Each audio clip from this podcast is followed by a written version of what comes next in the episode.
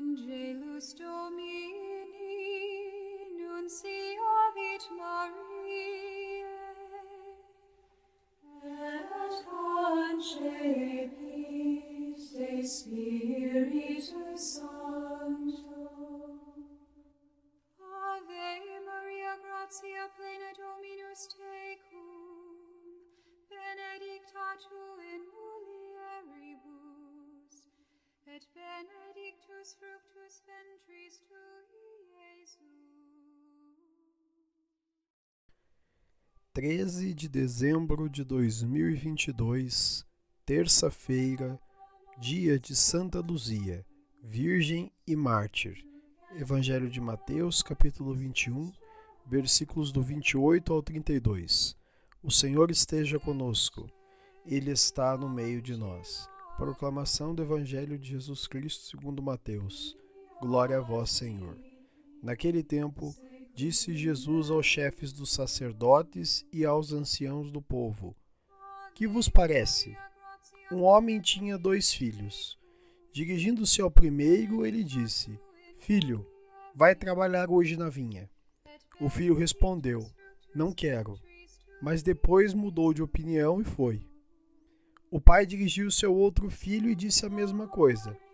Este respondeu: Sim, senhor, eu vou. Mas não foi. Qual dos dois fez a vontade do pai? Os sumos sacerdotes e os anciãos do povo disseram: O primeiro. Então Jesus lhes disse: Em verdade vos digo que os publicanos e as prostitutas vos precedem no reino de Deus, porque João veio até vós num caminho de justiça, e vós não acreditastes nele. Ao contrário, os publicanos e as prostitutas creram nele. Vós, porém, mesmo vendo isso, não vos arrependestes para crer nele. Palavra da salvação. Glória a vós, Senhor. Pelas palavras do Santo Evangelho sejam perdoados os nossos pecados. Amém. Queridos irmãos e irmãs, façamos uma brevíssima reflexão sobre o Evangelho de hoje. Jesus hoje nos fala de conversão, de uma mudança de atitude em relação à vida. Para isso, conta a parábola dos dois filhos. O primeiro, quando recebe o pedido do pai para ir trabalhar, diz não, mas depois se arrepende e vai. Ele representa os pecadores que tomam consciência dos seus erros e passam a buscar a Deus. A verdade é que o Senhor os acolhe e os perdoa. O segundo, por outro lado, afirma que vai e não vai, representando aqueles que vivem uma fé de aparência. Fingem fazer a vontade de Deus, mas somente fazem a própria vontade. São os hipócritas. Essa liturgia, portanto, nos coloca em reflexão, colocando em perspectiva a forma como temos conduzido as nossas vidas. O Evangelho de hoje desperta para nós uma questão: tenho sido o primeiro ou o segundo filho?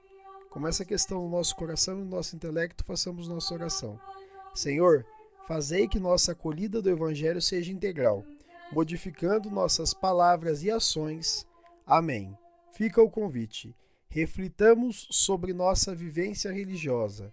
Louvado seja nosso Senhor Jesus Cristo, para sempre seja louvado.